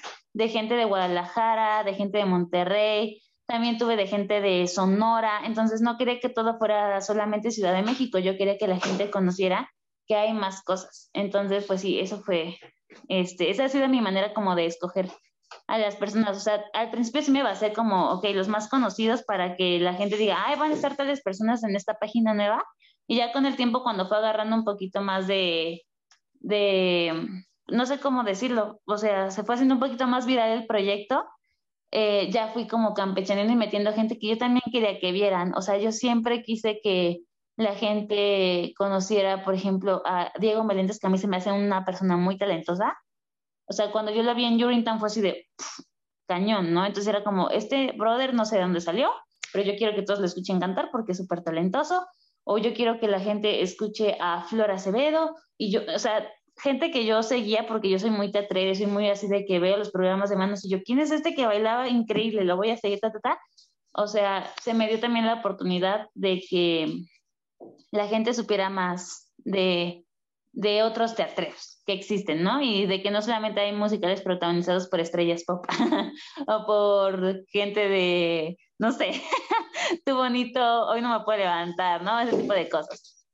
Sí, ¿no? Y que no todos son este, como que el actor que ves en la telenovela o el que trabaja en el programa de la mañana, ¿no? O sea, que también hay otros, otros este, talentos súper este, importantes que igual y no conoces, pero justo pues están ahí, ¿no? Y tenemos muchísimo talento mexicano y sobre todo en el teatro musical, que creo que es ahí en donde brillan muy, muy, muy, muy cañón y que a veces este, justo la gente por ese estigma que dice, ay, no, no me gusta este, eh, los musicales porque todo es cantar, todo es así como que te quieres matar, o sea, digo, sí, lo, lo entiendo yo también, pero tenemos muchísimo talento en, este, en, ese, en ese rubro, ¿no? Y finalmente creo que eh, esto de que te hayas aventado y que al final del día pues también les hayas escrito y que este, estés ahí, digamos, como que en constante también aparición, digamos, porque consumes teatro, porque lo sigues, porque todo esto creo que también es súper importante para, para lograr un proyecto exitoso, ¿no? Y que finalmente pues justo, bueno, estás invitando mucha gente importante también que dicen, ay, wow, qué buena onda, yo también quiero, yo también quiero, ¿no? Y que creo que también eso es súper, súper padre. Ahora, cuéntame una cosa, este, ¿cómo es trabajar para una red social, para alimentarla, para darle imagen, para hacer un diferenciador, sobre todo un diferenciador en esa época en la que tú empezaste, que había tantos proyectos y que había tantas cosas, y, y o sea, esta labor como digamos de, también de, de informar o de, o de darle este, una estructura. Pues sí, mira, cuando empezó Broadway en casa no había tantas cosas realmente porque fue en marzo, o sea, fue literalmente a principios de pandemia. Broadway en casa empezó en marzo de 2020, o sea, fue luego, luego. Entonces, pero para que no, este, justo se fuera, no como perdiendo, pero para que la gente estuviera pendiente de la programación que yo empezaba a hacer, sí me fui haciendo un diseño muy característico de Broadway en casa, o sea, me diseñaba fotos así con los proyectos en los que habían estado mis invitados y siempre hacía como trailers o cositas así sea, yo, yo justo pensaba, como quiero que sea una página atractiva que cuando la gente diga, ah, va a estar tal persona, igual y no la conozco, pero quiero saber por qué está en ese proyecto, o quiero saber más de canto, o quiero tomar esta clase de baile. Entonces, em, es muy difícil mantener una página, porque sobre todo en Instagram, si tú dejas de subir, si al principio eres muy constante y luego dejas de subir cosas, eh, tus historias que tenían mil o dos mil vistas bajan a 300 o 200 y así, o sea, te bajan los números muy cañón, ¿no? Me pasó cuando me, me hackearon la página. Cuando la pude recuperar después de dos meses, me fue muy complicado volver a, recuperar los números que ya manejaba, ¿no? Por ejemplo, tanto en likes como en vistas, o sea, antes mis en vivos tenían 300, 400 personas, después ya tenía, lo máximo que llegaba era 97, así, entonces no está mal, ¿no? Porque pues siguen siendo personas. Incluso si me, dos personas hubieran visto el en vivo, yo ya me daba por bien servida. Pero sí es muy complicado porque justo, o sea, era diseñar imágenes, era este, calendarizar, era programar diferentes cosas y que no fuera siempre lo mismo porque yo decía, no, qué aburrido que todo el tiempo sean pues nada más en vivos, no sé, yo quería hacer más cosas. Sacamos videos cuando hubo lo del Black Lives Matter, con el Día de la Mujer, con el Día del Niño, o sea, empezaba a sacar más cosas. Yo decía, yo quiero que esto sea, eh, esté en constante movimiento y que sea una programación diversa, teatrera y que sea para todos. Porque sí, si bien empecé con musicales, porque es lo que más me apasiona, te digo que al empezar a invitar actores también y directores de texto, pues también fui encontrando otro público. O sea, yo tengo un público muy dividido en Broadway en casa, o sea, o son de texto, muchos de mis seguidores, o son musicaleros. ¿No? Que la mayoría son musicaleros, pero era como que, ok, tengo estos dos tipos de personas, tengo que darle contenido a, este dos, a estos dos tipos de personas que yo tengo aquí en mi página, ¿no? Entonces era como saber cómo ir jugando con ambas cosas, ¿no? Entonces sacaba covers musicaleros, pero también sacaba de repente como datos curiosos acerca de Shakespeare o de cosas así de Londres, ta, ta, ta, ¿no? Para que la gente no perdiera el interés justo en la página.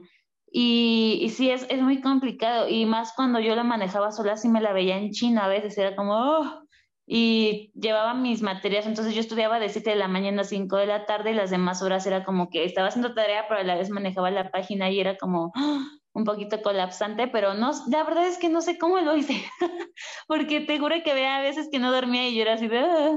Entonces estaba haciendo tarea y viendo los en vivos de los actores que invitaba y yo, ay, qué divertido. Y ahí me ves contestando cosas, ¿no? Y yo o practicando una coreografía y escuchaba cómo hablaba este, quien invité igual en una sección a muchos stage managers, Max de Luna, Kaori, eh, Marci Piña, o sea, invité a mucha gente, ¿no? Y era como que, o sea, incluso yo tomaba luego las clases que se daban en Broadway en casa porque yo decía, no las voy a desaprovechar, o sea, si tengo una clase de tapa ahí gratis, pues ta, ta, ta, ¿no? Entonces sí, fue muy complicado eh, darle su propia identidad a Broadway en casa, pero creo que fui encontrando la propia voz de artística que yo quería reflejar.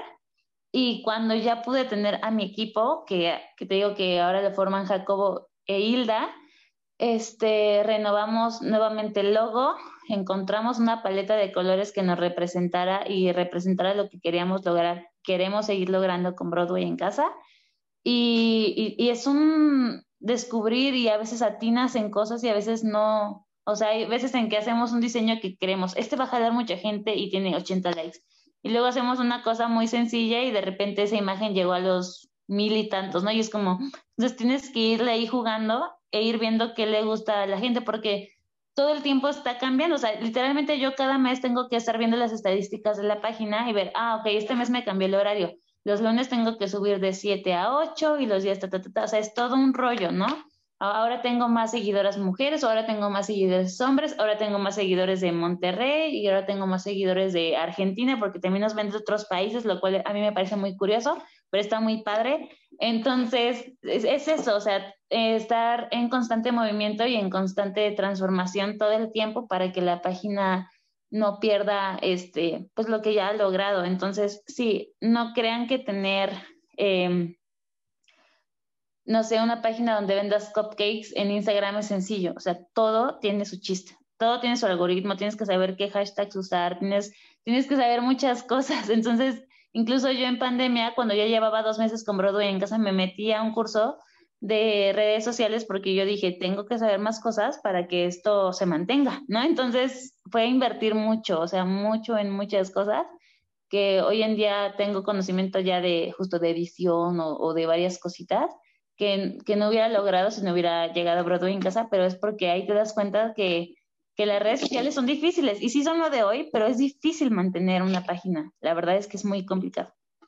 Sí, definitivamente, porque sí, justo es, son muchas cosas, ¿no? O sea, y de pronto, em, es estar en constante movimiento y sobre todo dedicarle, o sea, muchísimo tiempo, ¿no? No nada más es como que dices, ah, bueno, hoy hago esto y ya, ¿no? O sea, como dices, es una constancia, es estar poniendo posts, es estar haciendo historias, es estar editando, es estar buscando información, o sea, ¿qué le, qué le gusta a la gente, dónde están las cosas, ¿no? O sea, que finalmente, pues también eso es mucho tiempo, ¿no? Y es mucha planeación y es estar en un constante, este, en una constante labor para que eso se mantenga a flote, ¿no? Y que no se olvide, o sea, porque finalmente, pues digo, sí, durante la pandemia eh, hubieron muchísimos, este, eh, muchísimos proyectos que igual y ahorita, ya que nos reactivamos un poco más y esto, eh, pues ya murieron, ¿no? O sea, porque finalmente, bueno, igual la gente no era su objetivo principal, pero finalmente si quieres seguir con esto, pues también es una labor constante, ¿no? Y es también dividirte un poco entre todas tus actividades, pero esta es otra actividad importante, ¿no? Entonces, finalmente, pues así es la cosa, ¿no? O sea, digo, nosotros porque aquí no nos hemos reactivado el teatro, pero finalmente, digo, yo tengo otras cosas que hacer de oficina y estas cosas, y entonces como que, bueno, en esta hora de comida, voy, grabo, hago, no sé qué, bla, bla, bla, pero es todo un hacer una escaleta, este, estar en constante este, comunicación con los invitados, este, ver a quién más, hacer un calendario, ¿no? O sea, es como que, bueno, ¿qué me voy a poner? Este, ahora, ¿cómo, nos vamos, ¿cómo vamos a hacer el set? ¿No? O sea, como que todas esas cosas que de pronto es como que, ah, bueno, pues sí, nada más haces un podcast, ¿no? Pero pues también tienes que hacer otras cosas alrededor, ¿no? O sea, yo hago las, las, este, también las portadas de los videos, ¿no? O sea, este, Arre, que es quien me, quien me graba, eh, él edita, pero yo reviso todo el material, ¿no? Entonces, claro. de pronto es como que ¿no? O sea, en lo que estoy haciendo un cuadro de Excel, estoy escuchando lo que dijimos y digo, no, esto igual y hay que, hay que mocharlo, no sé, ¿no? O sea, algo que ahí que se haya pasado, no se escucha bien esto, no sé, ¿no? Entonces digo, finalmente pues es una labor, o sea, hacer redes sociales y hacer un proyecto digital es toda una labor que necesita muchísimo de las personas, ¿no? También. Sí, sí, sí, o sea, por ejemplo, eh, ayer entrevista ayer entrevistó mi compañero Jacobo a Vince Miranda, por ejemplo, con el nuevo musical que va a sacar con Alan Estrada y Janet Chao. Y entonces esos videos que tenemos por Zoom, tenemos que editarlos y tenemos que escoger qué parte subir. Este, justo también sacamos nuestro canal de YouTube. Ahora, este, o sea, hay veces en las que salgo de clases y me voy a ensayo y luego saliendo de ensayo tengo que correr a obras de presentación de prensa, porque ahora también nos invitan a eso, porque literalmente ahora Broadway en casa funge como una página de prensa teatral, lo cual yo estoy muy contenta, este, pero a veces sí es como que, oh, corre, corre, anda, gira, ta, ta, ta, porque pues uno tiene también otras ocupaciones, ¿no? Entonces, este, la verdad es que mantener a flote un proyecto digital es, es algo titánico, pero es algo que a, a mí me gusta mucho, ¿no? Entonces hay veces donde digo como, ay, no, hoy no subí el post y hoy era el día que más jala público, cosas así. Entonces sí, la verdad es que no es cualquier cosa tener un canal en YouTube, un canal, una página en Facebook, una página en Instagram, este, una cuenta de TikTok, todo tiene su chiste, o sea, la constancia y la forma en la que subas las cosas es lo que te va a dar resultados. Entonces sí, la verdad es que, que sí, es, es un trabajazo.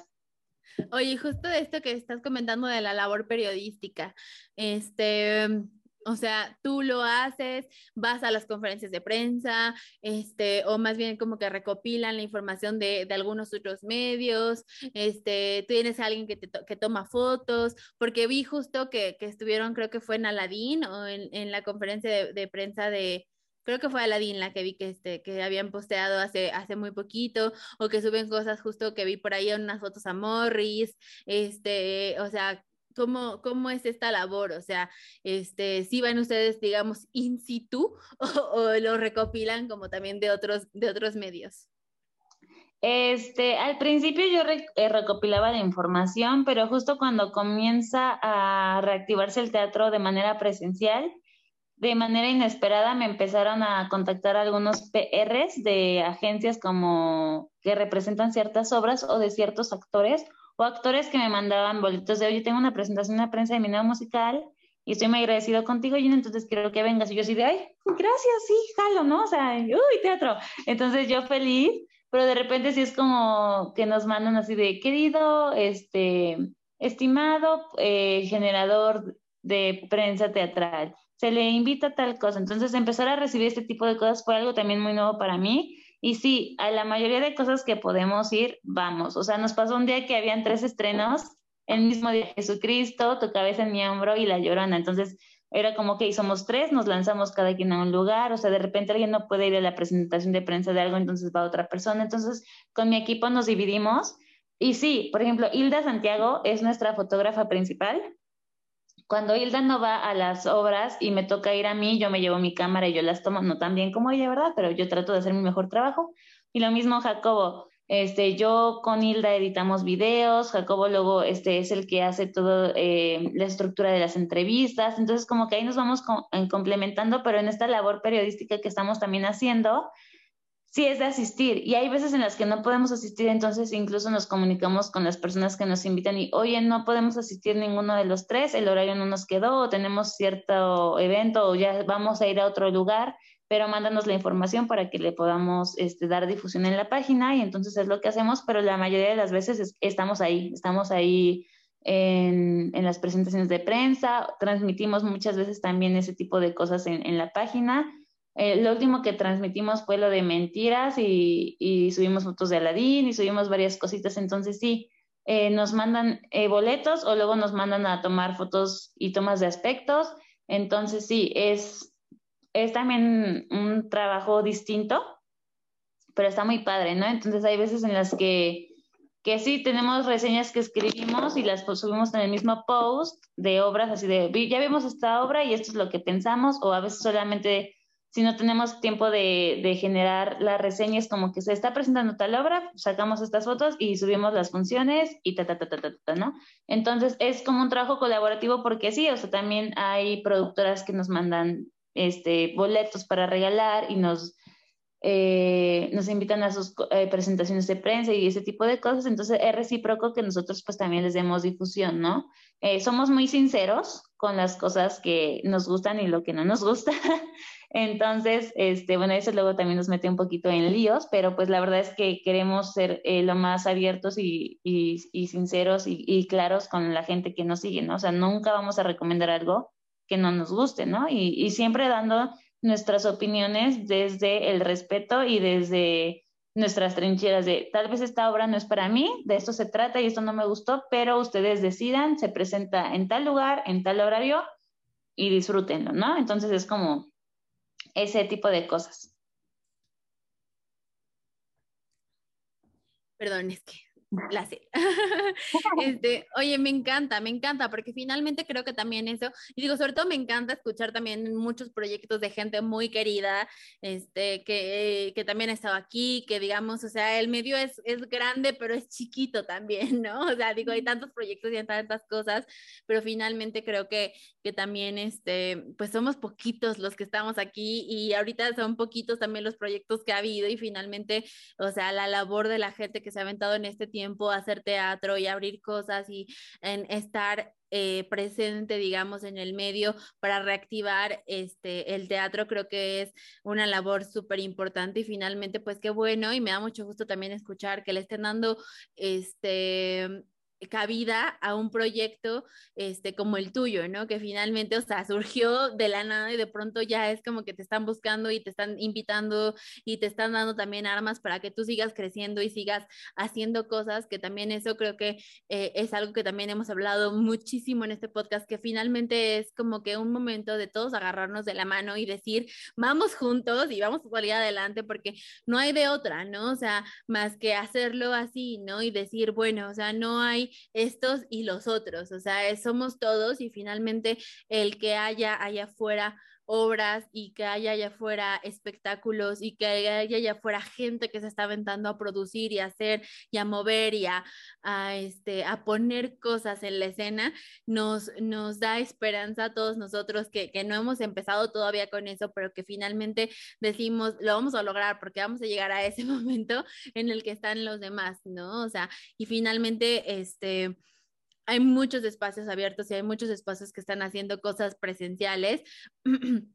pero todavía vemos muchos que, que no hemos llegado a ese, ese, momento porque también, aunque se vea que está fácil ya y que ya hay muchas cosas allá afuera, no está fácil no. y es, um, todo esto ha duplicado, triplicado los costos en las obras porque finalmente hay que llevar protocolos súper exhaustivos, hay que tener cosas, este, o sea, pues todo el tema de las pruebas, de tener este, tres o cuatro swingers del mismo, del mismo papel, porque finalmente si uno se te, se te enferma y entonces contagia al otro, y entonces ¿quién va a cubrir a este? ¿No? O sea, porque finalmente ya cuando tienes algo, este, echado para adelante, pues, o sea, que ya estrenaste y todo, no puedes decir hoy, ah, no, pues es que ya, o sea, no damos hoy función. No, o sea, hay que intentar sacar esto lo más posible, ¿no? Entonces, finalmente, o sea, de verdad me da, mucho gusto y me, y me llena un poco como de orgullo ver que siempre los teatreros, pues, somos gente que nos estamos apoyando y que estamos, digamos, ahí, ¿no? Digo, obviamente hay de todo y obviamente hay quien no quiere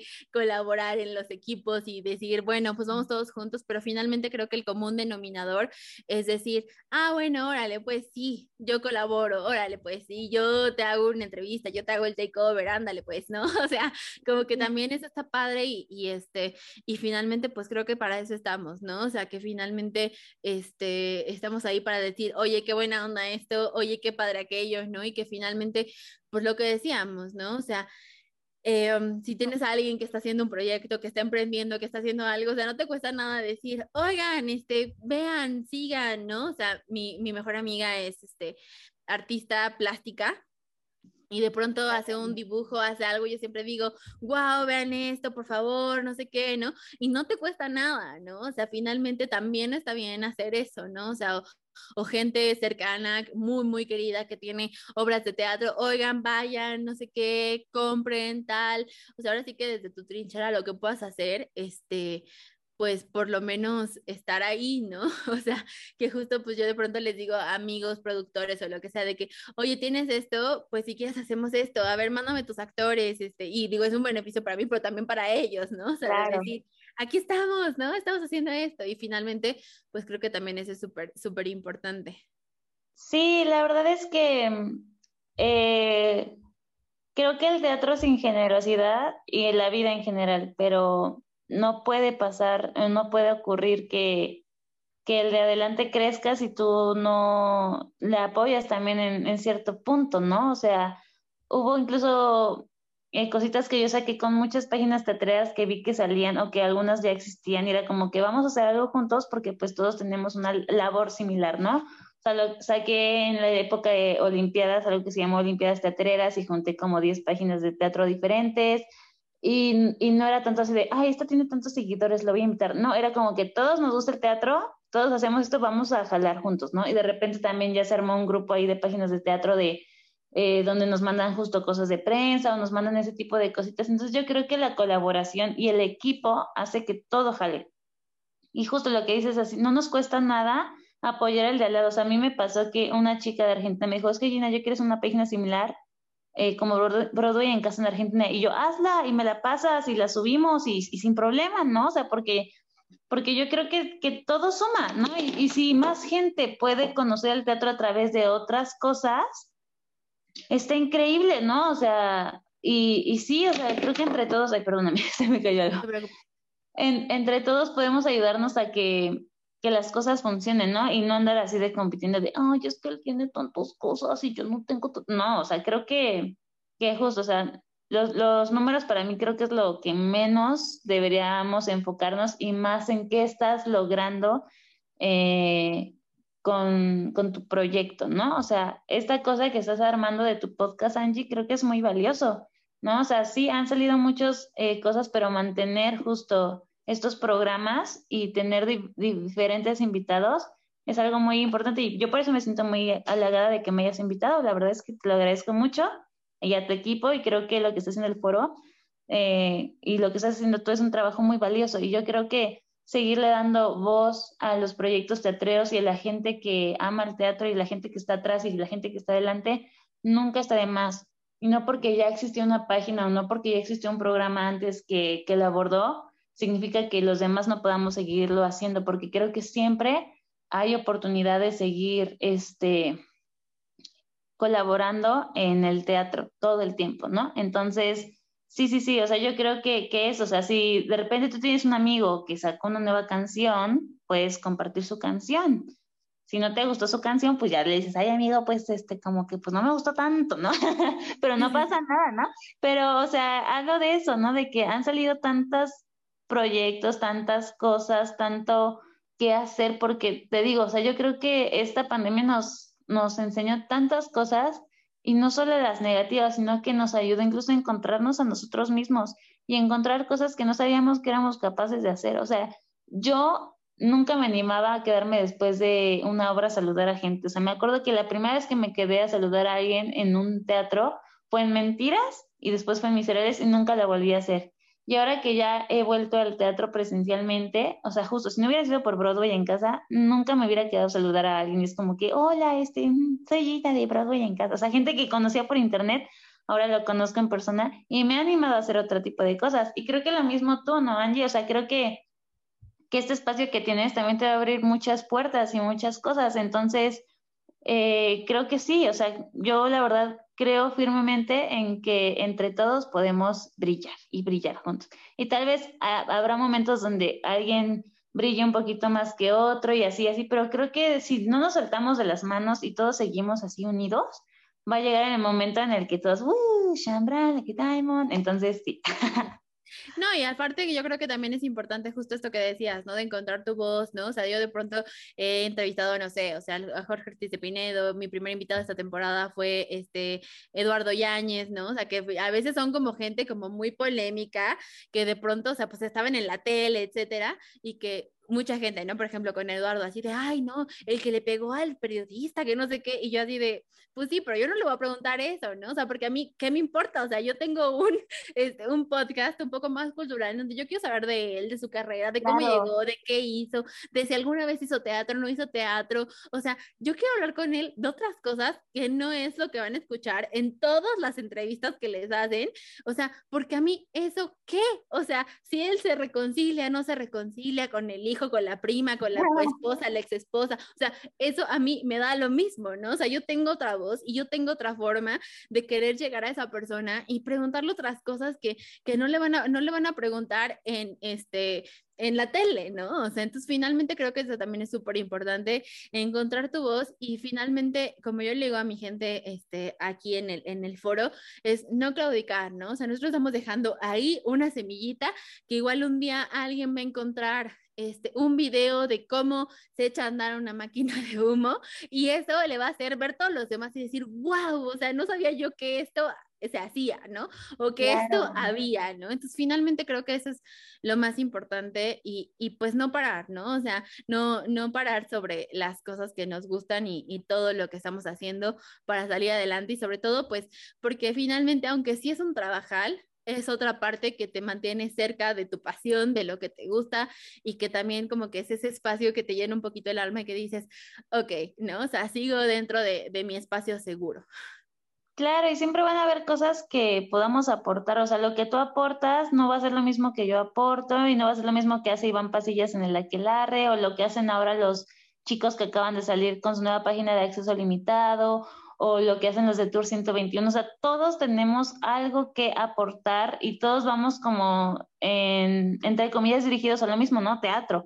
Pero todos tenemos una voz diferente que se encuentra en un punto, pero que, que parte a diferentes canales, ¿no? Entonces, tal vez el público que tiene Notiteatro no es el mismo público que tengan los del foro, pero este, nos vamos este, complementando entre todos, ¿no? Entonces yo creo que eh, la suma de creatividades y de mentes hacen que, que, pues sí, o sea, que se pueda llegar a, muchas personas, ¿no? O sea, porque tal vez tus seguidores no son los mismos que mis seguidores o los seguidores de otras personas, pero nuestra labor que estamos haciendo, o sea, haciendo lo que nos gusta, dándole auge a que la gente sepa más qué pasa en los teatros, y eso es una labor que, que es admirable, ¿no? Y entonces yo antes no, mm, no me daba mucha cuenta de de, de, lo que andaba yo haciendo, ¿no? O sea, porque dice, sí, es una página de donde cantan bien padre, jajaja. Ja, ja.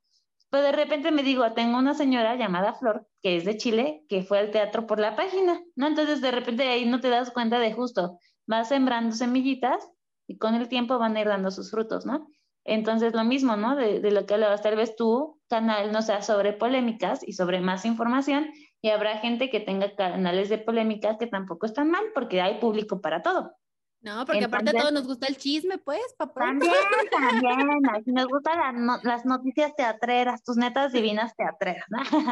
Entonces, sí, sí, sí, o sea, hay de todo, ¿no? Entonces, sí, o sea, a mí me encanta siempre ver, o sea, las nuevas cosas que salen. O sea, te digo, o sea, cuando salió Acceso Limitado, yo era así de, ¡Ah! ¿quiénes son estos chicos? Vamos a seguirlos. Ay, qué padre, suben esto. Ay, mira, qué chido. Nunca se me hubiera ocurrido de repente, ay, los de Tour 121. Puedo ver con ellos mucho Disney mucho cine y mucho teatro. Con el Aquelarre lo mismo, o sea, puedo ver cosas de series, de televisión, los videos que saca Iván. Iván es una persona genial, o sea, tiene una mente que todo el tiempo también está así. Y luego las cosas que saca Iván, o sea, a mí me puede tener escuchándolo tres horas en su podcast y yo soy la más feliz. Entonces sí, o sea, yo creo que, que eso está súper padre. La verdad es que creo que, que sí, sí, sí ver también los trabajos de tus otros compañeros es como, ¡oh! Súper cool. No, y aparte consumir un poco de todo, ¿no? Porque así como te eh, consumes el podcast de Jordi Rosado, en donde te vas a enterar de todo el chismecito caliente y las cosas así como más este, personales de la gente, también puedes consumir, no sé, o sea, este, los documentales de Discovery, este, y de pronto, no sé, a quien le gusta ver la cotorrita, o sea, un poco que te empapes de todo, porque eso igual y también, por ejemplo, yo en esta labor del podcast y lo que sea, luego digo, ah, órale, qué padre no, igual y también lo puedo llevar por acá, igual y también esta, esta pregunta está muy padre, ¿no? O sea, como que de pronto, o sea, empaparte de todo, porque también está bien ver de todo, ¿no? O sea, de lo que es de teatro no es de teatro y de lo que es de todo lo que, lo que puedas consumir y que, digo, claro, algunas cosas vibran contigo y algunas cosas dices, mm, no, de plano esto no, no, no va por ahí, pero un poco es ver qué es lo que hay, qué es lo que la gente también le gusta. Igual y tú puedes incorporar algo de eso a tu visión y a tu proyecto y, también te puede dar ahí un refresh, ¿no? Y te, creo que también eso es como súper importante. Sí, pues es que realmente este, mucha gente a veces le es como que eso no es original, ya lo vi en tal lado. Si te das cuenta, ya todo ha sido inventado y ya todo ha sido creado y ya todo ha sido usado. Simplemente hay cosas no, no nuevas, hay cosas auténticas que van saliendo, ¿no? Y cada quien justo le da un sentido diferente, porque no es lo mismo que, o sea, supongamos que Panchita y Juanita entrevistan a fulanito, pero cada entrevista es diferente. Entonces, eh, eso, o sea, realmente creo que, que aprender y observar y consumir de todo también es algo muy sabio. O sea, antes también yo hubo una época en donde solamente me casé con los musicales, o sea, siempre me ha gustado ver de todo, pero era como que de repente me agarró la temporada de, no, si solo los musicales, si solo quiero hacer esto, y solo ta, ta, ta, ta, ta, ta, ya, ya parecía yo, este maestro de la NAT, diciendo que el teatro de texto, no sé qué, ¿no? los de la NAT dicen, el teatro musical no es teatro, ¿no? Y luego los de teatro musical así de que, no, pero ellos no bailan y no cantan, y entonces como que hay todo este tiempo esta lucha y es como, no, no tendría por qué existir, simplemente cada quien tiene su propia visión y está padre, ¿no? Entonces, sí, sí, sí, o sea, podemos hacer eh, dinámicas o, espacios o actividades similares, pero nunca va a ser igual y está padre, ¿no? O sea, porque siempre va a ser muy interesante escuchar este, lo que el otro tiene que decir. Sí, definitivamente. Oye, estamos ya a punto de acercarnos al final de la entrevista. Y en este podcast tenemos una sección que se llama Historias en Teatradas. ¿De qué se trata esto? Nuestra invitada anterior este, te dejó una historia que quiere que cuentes acerca de la enseñanza que te ha dejado tener este, un proyecto propio o de tú ser tu propio proyecto. Cuando ya me cuentes esta historia, después me vas a decir qué es lo que quieres que cuente mi próximo invitado. Ok. bueno, o sea, ok, durante toda esta entrevista he platicado mucho que Broadway en casa cambió mi vida, pero realmente, o sea, tanto me hizo encontrar mi propia voz en, en redes sociales de lo que yo quería que fuera esta página y que fuera un espacio para y por todos, donde tanto teatreros como eh, actores, como dramaturgos, como musicaleros, como todas las personas que aman esto, pudieran encontrar un espacio donde poder divertirse, donde poder conocer más también me ayudó a encontrar mi propia voz artística como persona, ¿no? Y también a, descubrir cosas que no sabía que yo tenía dentro, ¿no? O sea, sí antes editaba videos en YouTube, pero hacía unos cortes muy simples y de repente me fue llevando a, tomar cursos, me fue llevando a, a curiosear más, me fue llevando a hacerme más creativa en muchas cosas. O sea, nunca me hubiera imaginado yo estar entrevistando a personas que he admirado por años y de repente así hablarles así de, hola amigo, ¿cómo estás? Bienvenido. O sea, realmente es el proyecto de Broadway en casa, creo que también fue un proyecto muy personal donde pude reflejar muchas cosas que yo siempre como fan del teatro quise conocer y quise saber y que sabía que había gente como yo que, que tenía esas curiosidades o esas mismas preguntas o esos mismos miedos incluso y que ahí pude encontrar respuesta a muchas cosas, ¿no? Entonces, la Gina del 2020 no es la misma de Gina de hoy que está aquí contigo. y creo que eso se debe mucho también a animarme a haber hecho esta, esta plataforma que me ha dado mucho y que no tengo palabras para agradecer. O sea, realmente, aunque es mi propia página y, y, y o sea, yo la manejo y este tipo de cosas, creo que me ha dado más de lo que yo he podido este, darle a ella, ¿no? Entonces estoy muy agradecida con, con Broadway en casa y con las personas que, que son fieles seguidoras a ellas y con las personas que colaboran constantemente. O sea, hay actores que he tenido como cuatro o cinco veces y siguen volviendo a la página y yo no tengo palabras de agradecimiento para ellos. O sea, siempre es como, muchas gracias por aceptar y no, no, a ti, yo no, no es que en verdad. Entonces, la verdad es que, que sí, sí, me ha enseñado muchísimo. Me ha enseñado a también conocer personas que justo, o sea, que, que todo el tiempo yo admiraba y de repente conocerlas más a fondo me ha hecho admirarlas mucho más, ¿no? Y aprenderles mucho más y, y escuchar tantas historias, tantas anécdotas y tantas cosas que, que todos tenemos que compartir, eh, me, me, enseña mucho. Entonces sí, creo que Broadway en casa me, me ha transformado para bien y me ha hecho descubrirme mucho a mí misma, o sea, me ha cambiado demasiado en muchos aspectos. Entonces, sí. Y después de este momento me, melancólico, me gustaría que el siguiente invitado contara una anécdota acerca de su peor audición, así del momento más penoso que haya sucedido. Eh, pero así, incluso si, si tiene fotos o algo así que puedan compartir en historias así, que sea así algo, pero tremenduki.